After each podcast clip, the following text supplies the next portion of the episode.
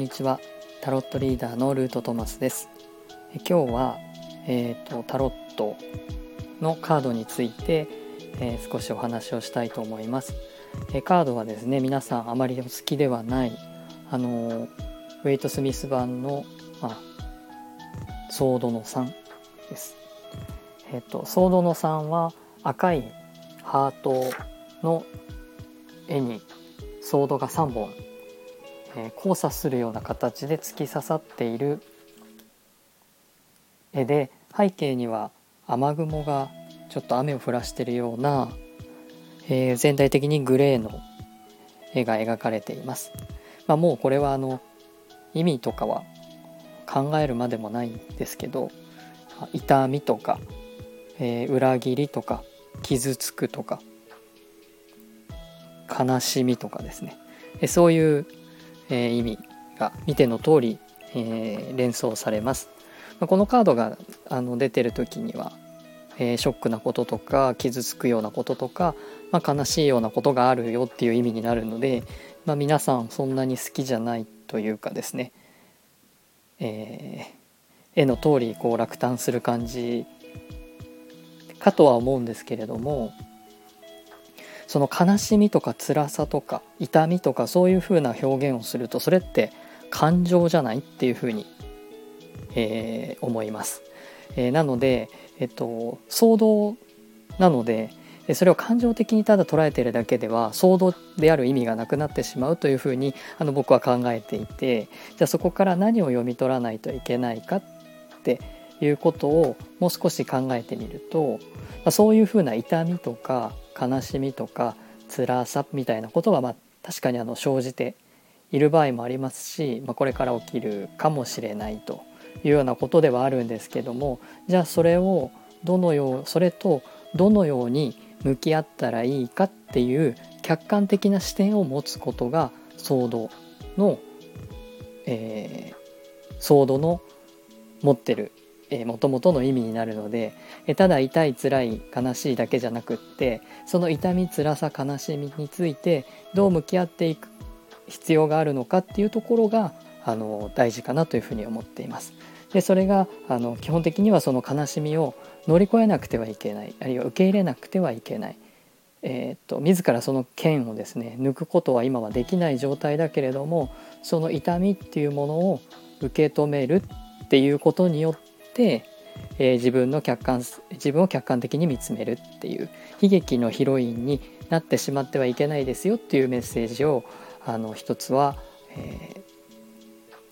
ー、読み取る必要があるかなというのがあります。えー、もう一つはソードは剣なので、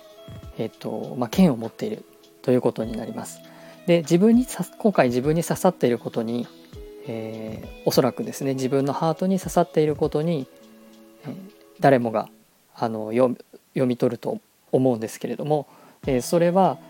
えーと、刺す刺されるっていうちょっとねあの物騒な話ですけど刺す刺されるっていう話があるってことは必ず相手がいるはずでその相手に対して自分も剣を向けていたはずだということがあります。なのでその自分の被害者的な意識だけじゃなくてもしかしたら自分も相手に刺してるかもしれない。あるいは刺したかもしれない。もしくは刺そうとしてるかもしれないっていう面もあるはずです。一方的に刺されるっていうことは基本的にお互いに剣を持ってたらあのあんまりないはずです、まあ、ソードの銃みたいなこともありますけども、えーと、あれはあのちょっとオーバーに、えー、状況を表現している絵なので基本的にああいうことにはならないはずで、まあ、ソードの3の3ぐらいだとですねあの相手がいて自分がいて、えー、どうもこう争っているような状況の中でお互いに傷つけ合うっていう言葉があるように必ずしも自分だけが傷ついているということではないかもしれないということまで思いを、えー、至らせるのが理性であり知性であり客観性になるのでこのハートのえっ、ー、とソードの3の、えー、刺さってるハートがですね、えー、自分が刺されてるのかもしれないし自分が刺しちゃったかもしれないしっていうことを、えー、そういう相対的な視点を持つっていうことがソードのカードには大事じゃないかなと思います。もしこれがカップだったらあの自分がっていうところにですね内向きにこう捉える考える、まあ、カップの3というのはとっても、えー、っとハッピーなカードなんですけれども、えー、っともしこういうニュアンスのカップのカードだったらあの自分がっていう風な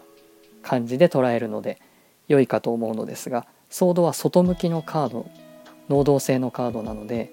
えーと、自分がっていうだけじゃない方向性もやっぱり、えーと、リーディングの中には必要ではないかなというふうに考えています。えっ、ー、とソードの3はねあの皆さんあのついつい、えー、自分が痛い目に遭うっていうふうに捉えがちなところはあるんですけどもそれはもちろんそその側面はあるんだけれどもそれだけで終わってしまうと騒動じゃなくなっちゃうんじゃないかなっていうのが今回お伝えしたかったことです。リーディングの参考にしていただければと思います。今日も最後までお聴きいただきありがとうございました。